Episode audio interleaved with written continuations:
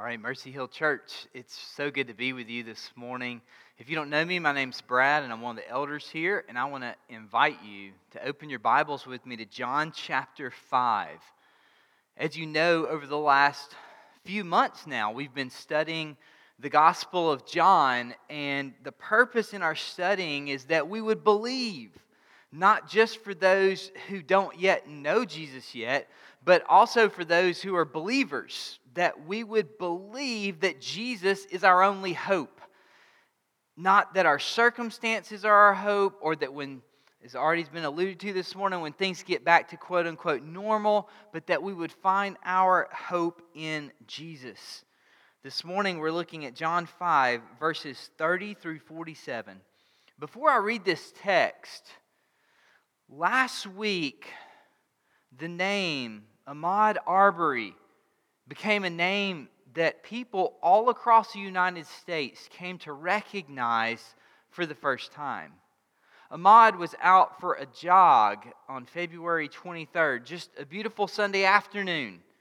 February 23rd, over two months ago. And while he was out for a jog, jogging through the neighborhood, he, an African American man, was seen and mistaken for a man who fit what looked like someone who had burglarized a neighborhood previously, supposedly. Two white males loaded their guns and jumped in their trucks and hunted him down and killed him in cold blood. It was a modern day lynching. It was horrific, sad, it was uncalled for unnecessary, a part of our society that should not be. And none of us knew about it. But on Tuesday, something changed. On Tuesday, cell phone footage came out that there was a witness, a witness who had seen not only what had taken place, but who had actually filmed it. And that witness changed everything. It made all the difference. Within 36 hours, the Georgia Bureau of Investigation had taken over the case. These two men who had previously been found innocent of all charges, who had somehow been determined that they were defending themselves while they were the ones who perpetuated this, who set out and hunted him down, all of that came to a change last week all because a witness came forward. And some of you, some of you jogged 2.23 miles on Friday, which was Ahmaud's birthday, and it you were remembering that day in which he passed away. These types of situations should not happen in our society. They cannot happen in our society. And the thing that made the difference was there was a witness. Today, we're looking at a text in which Jesus talks about witnesses. Today, I want to challenge you with these words committing to read the scriptures daily offers a witness of God's love for us. And that makes all the difference. Committing to read the scriptures daily offers a witness of God's love for us, and that makes all the difference. There's a lot of people who have been asking us questions about when are we going to reopen and when are things going to get back to normal? And there are so many pastors who are seeking to be innovative in their live streams and they're trying to be as cool as possible and to get people's attention and do everything that they can in this day and time to try to keep people's attention. And in the midst of all of that, my greatest desire for disciples of Jesus, if there's anything that I could share with you, it would be two simple ideas See, Jesus never meant, he never meant for the Christian life to be complicated. We've made discipleship so complicated within the church. But Jesus said that following him was all about two simple things loving God and loving one another. And I don't think there's any better way that we can learn to love God than to commit to read the scriptures daily in order that we would know God's love for us. And we will find in our lives over a period of time that it will make all the difference. Today, as we look at John chapter 5, I want to jump into this text. And just to give you a little bit of context, if you remember last week, Jesus had healed a paralytic and he had claimed to be equal with God. And as a result, all the Jews wanted to kill him. And so now Jesus is taking us into a, a bit of a courtroom scene as if he is, he is proving now his equality with God. And he's going to show us five witnesses that speak to his equality with God, that he is God. Look with me, beginning in verse 30. Jesus says, I can do nothing on my own. As I hear, I judge, and my judgment is just, because I seek not my own will, but the will of him who sent me. If I alone bear witness about myself, my testimony is not true. Jesus is saying that you can't give your own testimony. You can't say, well, I didn't kill this individual. I was with so and so. Well, someone has to prove that. There has to be a witness. And so he's bringing himself under the authority of an earthly type of court system. He goes on to say in verse 32 There is another who bears witness about me.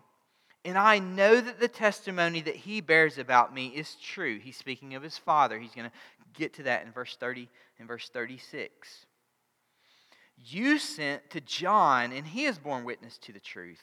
Not that the testimony that I receive is from man, but I say these things so that you may be saved. Jesus is saying that he doesn't need man's testimony in order to claim equality with God and to be God, but he's saying that he's referring to John the Baptist's testimony in order that the people, the Jews, would listen and that they might be saved he goes on and he says that John in verse 35, he was a burning and shining lamp, and you were willing to rejoice for a while in his light. But the testimony that I have is greater than that of John. For the works that the Father has given me to accomplish, the very works that I am doing, bear witness about me that the Father has sent me.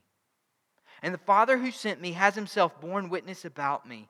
His voice you have never heard his form you've never seen, and you do not have his word abiding in you, for you do not believe the one whom he has sent. You search the scriptures because you think that in them you have eternal life, and it is they that bear witness about me. Yet you refuse to come to me that you may have life. I do not receive glory from people, but I know that you do not have the love of God within you. I've come in my Father's name, and you do not receive me. If another comes in his own name, you will receive him. How can you believe when you receive glory from one another and do not seek the glory that comes from the only God? Do not think that I will accuse you to the Father. There's one who accuses you, Moses, on whom you've set your hope.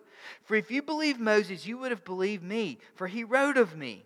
But if you do not believe his writings, how will you believe my words? Jesus has established a type of courtroom scene. And I want to really quickly just draw out the five witnesses that he speaks to. If you'll remember, Jesus has been backed into a corner. The Jews want to kill him all because he healed a paralytic, a man who had been paralyzed for 38 years there beside the pool of Bethesda. He healed this man. He said, Take up your mat and walk. And the Jews said, You're working on the Sabbath. And Jesus said, What's the big deal that I'm working on the Sabbath? Jesus said, I'm doing my Father's work. And Jesus is, in essence, saying that God the Father rested from creation on the Sabbath, but that God continued the work of showing compassion and showing love and, and showing justice. And Jesus is saying, I'm continuing that work. The Jews, on the other hand, had taken the Sabbath, which was to be a blessing to all of us, and they had made it a burden. They had established crazy laws that said things like if you are a paraplegic or if you are someone who has an artificial leg and you wear an artificial leg on the Sabbath, then you are carrying a burden and you can be stoned. They said things like, if you have a needle in your pocket, then you're preparing to work, you're preparing to sow, and you could be stoned. And Jesus is saying that life isn't found in all these crazy laws of what the Jews are claiming is right and what is wrong. Jesus is claiming that life is found in him. And so he's showing us five witnesses. And the first that he brings is John the Baptist. We see him, see him in verse 33 he mentions John, and I love the way that he refers to John in verse 35. He says that John was he was a burning and shining lamp, and you were willing to rejoice for a while in his light.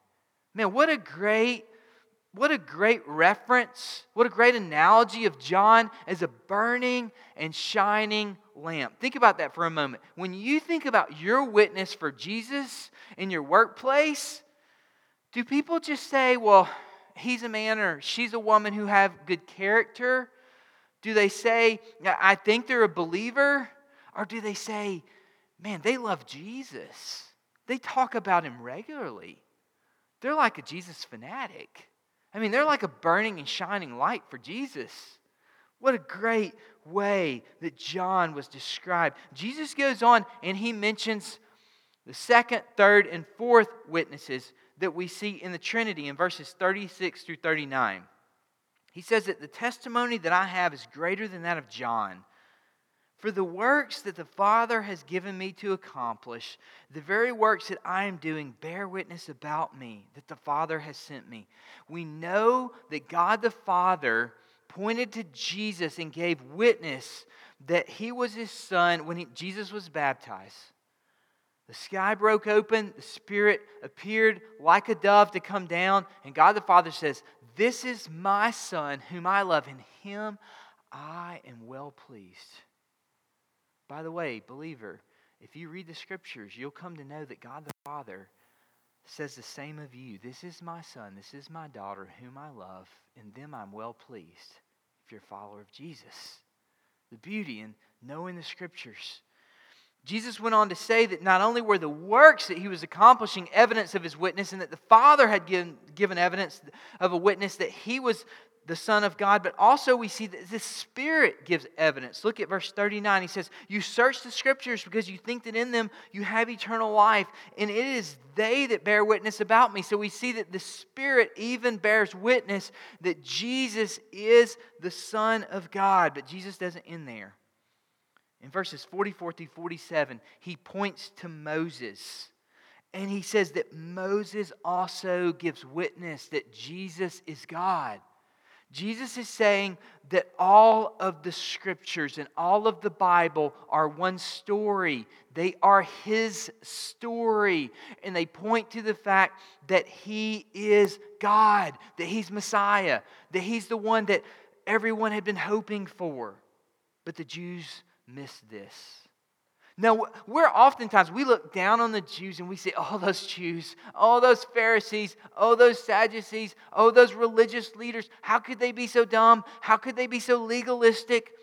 The Jews, uh, they get looked down upon. And, and the truth of the matter is this Christian, you're more like the Jews than you give yourself credit.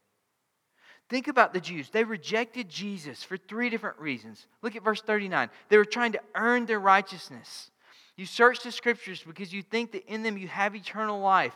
And it is they that bear witness about me. How often, believers, do we find ourselves in the Western church trying to earn righteousness? How many family members do you have? How many friends do you know you ask them about their faith in Jesus, that their response to you has something to do with a period of time in their life when they were a church attender. And they either went through confirmation as kind of a preteen, or maybe they, they walked an aisle and prayed and gave their heart to Jesus, depending on what church tradition they're a part of, and they, they went through baptism, and they'll tell you maybe even about a mission trip that they went on and experienced some moments with, with, with following Jesus. But if you ask them, what about the fruit and the evidence of a relationship with Jesus in your life, you'll see decades within their life when they're not part of a spiritual family when they reference a day and time in the past and they act as if this moment in time, this formula that the institutional Western church has created, is in a sense makes them good with Christ. This is never what Jesus meant for relationship to look like. The Jews were trying to earn their righteousness. They were also following man more than they were following God. Look at what Jesus says in verse 43. He says, I've come in my Father's name, and you don't receive me. If another comes in his own name, you'll receive him. Jesus was referencing the fact that there had been multiple messiahs who had gathered a following. And even after him, Josephus would write, the historian, and he would tell us about other messiahs who would come, those who would claim to be messiahs, who would have large gatherings, thousands of Jews who would follow them. And Jesus is saying, You're giving more credence and more credit to false messiahs than you would give to me. How often in the Western church today do we follow men more than we follow God? How often are we floored? And do we lose hope and even lose faith because of something a pastor has done? So often in the Western church today, if you want to start a church, you don't need to be a good truth teller. You just need to be a good storyteller with a few jokes and a good sense of humor. Because people are looking for inspiration today more than they're looking for conviction and more than they're looking for truth. How often do we follow men more than we follow God? Finally, Jesus says that you fear men more than you fear God. Look in verse 44. He says, How can you believe when you receive glory from one another and do not seek the glory that comes from the only God? How often in our lives do we make decisions based on culture more than based on calling? When it comes to following Jesus, I don't think there's anything that's more important to our spiritual health than committing to read the scriptures daily. Because the scriptures offer us a witness of Jesus' love for us. And his love for us is what makes all the difference.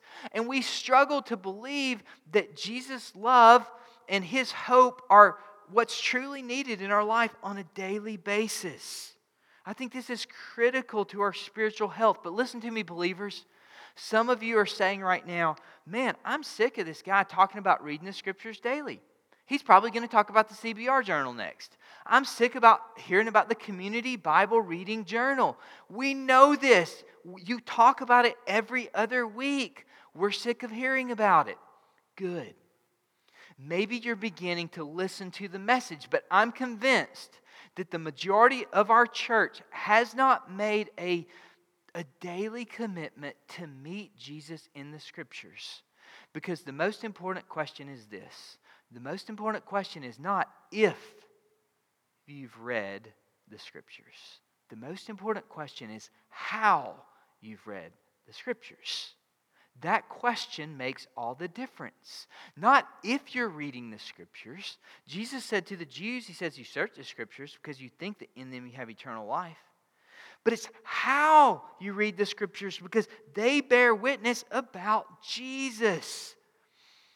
From my experience, there are two types of people when it comes to Bible reading when it comes to the discipline of grace that God has given us, the means of grace by which we are in relationship with God and spend time with Him through His scriptures. From my experience, there's two types of people.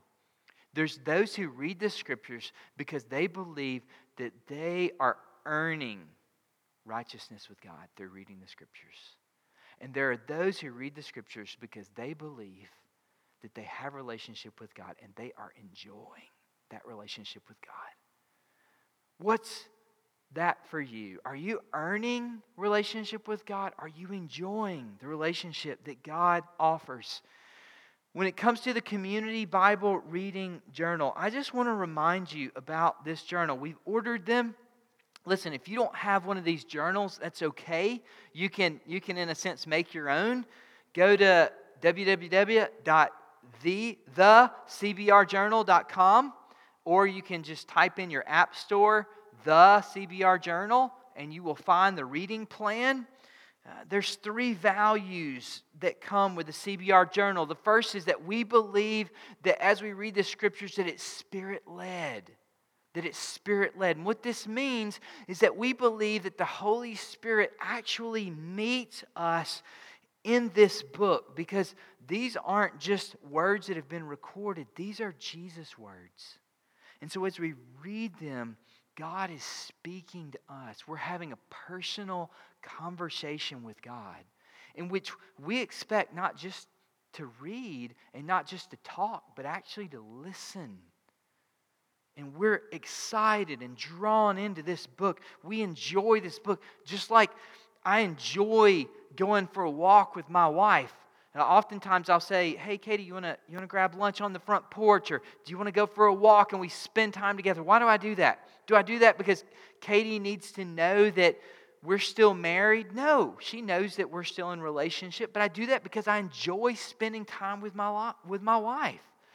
We should enjoy spending time with Jesus, knowing that God is going to meet us as we read His Word, and that He's actually drawing us into His Word. Spent time with a friend this last week who doesn't yet know Jesus, but God is slowly drawing him to Himself. And this friend, um, he was a part of our gathering back when we were meeting physically right around Christmas, and he told me up until this point, he's told me, like, I will not crack the Bible. I am scared of that book. It's huge, it's intimidating. I'm not going to open it. And we were sitting on my porch, social distancing, of course, we're about 10 feet apart. And he was telling me the way that he was in a hotel room and he opened the drawer looking for the Gideon Bible that he knew would be there and how he had been led to a psalm and how it stirred something within him. The Spirit led. The second thing is that, that it's gospel centered. And just really quickly to say that as we read the scriptures, we know that this is one story. This, this book is one complete story that all points to Jesus. This story is how God is saving us through Jesus. That's the story of the Bible. That's what Jesus is pointing here about Moses. The whole story of the Bible is how God is saving us through Jesus. And I'm going to say something that I hope, I hope this isn't harsh, but I hope it gets your attention. If you're a follower of Jesus and you've been living this life of trying to follow him for several years, and if you don't have a daily commitment to meet him in his word, if, if that's not a goal for you, if you go weeks and months without cracking your Bible open and without spending time with Jesus, then my guess is that you think this story is more about you than it is about Jesus. And I don't want that for you. I don't say that to guilt you. Uh, I hope it makes you sad as you hear that because in this story, we find hope because it's, it's not a story that's broken. There's broken people who are a part of it, but it's a story with a happy ending because it's not primarily about you and me. It's not your story, it's Jesus' story, and it's a story that gives us joy. And the third value that we see as we read the Bible is that not only is it spirit led and gospel centered, but it's interdependent, meaning we need to read this with one another. That's why, as we read the story of Scripture, we read it with our missional community and we read it with our coffee group. And let me just challenge you that, like uh, Chris had mentioned earlier, I know that Zoom stinks. Listen, I get it. Meeting online is not the best format, but I'm going to challenge you with something. You're doing it through work, and you're doing it through school. And if you can do it in work and you can do it in school, we can continue to do it in order that, that we can meet together to talk about Jesus. Because Jesus is more important than our work, and He's more important than our school. And uh, my coffee group's continuing to meet on Wednesday mornings at 6:30 in the morning. And we're doing that because we know that if we don't meet on Zoom, that slowly over time, if we aren't meeting together with one another, we will find that we'll stop meeting together with Jesus. Inevitably, it always happens. So, this has got to be interdependent, in which we are reading together and we're doing it daily and we're sharing with one another. Uh, I just want to show you really quickly how the CBR journal works. I don't want to take a lot of time with this, but I've got a dis, uh, I've got one picture on the display for you that shows you what the uh, what one page would look like. And if you turn to about the eighth page in your journal, you'll see Psalm 23 and how it's laid out. And you, you don't have to have a journal to do this. You can just open up a notebook. And the first question is what do you need to surrender through prayer? And I challenged you with that last week to take the next five days just to begin your morning before you open up social media and before you get distracted with the news. I even had one friend in seminary, and he was, he's a great friend. I planted a church with him in Nashville. He and his dad made a commitment that they were going to begin their morning before breakfast by reading the scriptures daily. And he talked about how it was incredible accountability to get to the scriptures because his stomach would constantly remind him of how hungry he was physically. But he said, I'm going to seek spiritual nourishment before I seek physical nourishment. But that you would begin to surrender through prayer. And then there's a simple acrostic that's been set up in this template using the acronym ACTS adoration, confession, thanksgiving, and supplication. And the writer here has given us from Psalm 23 uh, just an example of adoration. And I'm not going to run through it all, but if you look at adoration, you would just look at Psalm 23 if that's the reading for the day and praise the Father for his attributes and actions. He says things like, You consistently provide, you meet my deepest need, you're more powerful than death. You will never stop pursuing me. What amazing truths to remind our hearts of. He goes on in confession and he says, I often do not trust that you will provide. I often think I know better than you. I don't trust your grace and mercy. He goes on in thanksgiving and says, You're the good shepherd. You laid your life down for your sheep. That's us. You died for me when I was an enemy of your kingdom. I will never have to die because you tasted death in my place. Finally, in supplication, he says, Please replace my anxiety with gratitude and trust. Please grow my desire to live for your name. Please fill my heart with the hope of the resurrection. Just a simple acrostic adoration, confession, thanksgiving, supplication. Listen, believer, you don't have to use this template. This is just an idea. But if you don't have a template, please begin here just to get started. He ends that journal reading for the day. Prepare, your, prepare for gospel community. How's God impacted you the most through today's passage? And then you would just write down a summary of, of one truth that God has used through His Word to deeply impact you. Now, let me say, when it comes to committing to read the Scriptures daily, I think it'll be the hardest thing that you will do your entire life. Because Satan prowls around like a roaring lion, seeking whom he will devour. And we need God's encouragement daily. We need God's love for us. And Satan is constantly seeking to distract us. He's seeking to take us to places that are hopeless. I woke up yesterday morning and I, I just felt hopeless. I mean, I woke up yesterday morning with what felt like just a huge blanket of darkness over me. And it took me till about lunch to shake it. On Thursday, I learned of Darrin Patrick's death. Darrin was um, a church planter that anybody who's planted a church in the last 10 years knows. Darrin was hugely influential nationally, um, he was close to uh, several of my friends that I'm close to. And on Thursday night, Darrin took his life. And Darrin was one of the last well known, incredibly gifted teachers and church planners, one of the last people that if you said, Who do you think is going to take their life? Darrin would be not at the top of the list, he would be at the bottom of the list.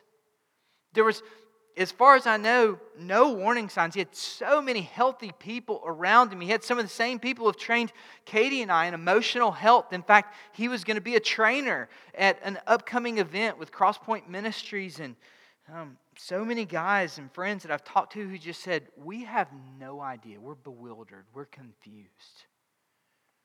Satan prowls around like a roaring lion, seeking whom he will devour.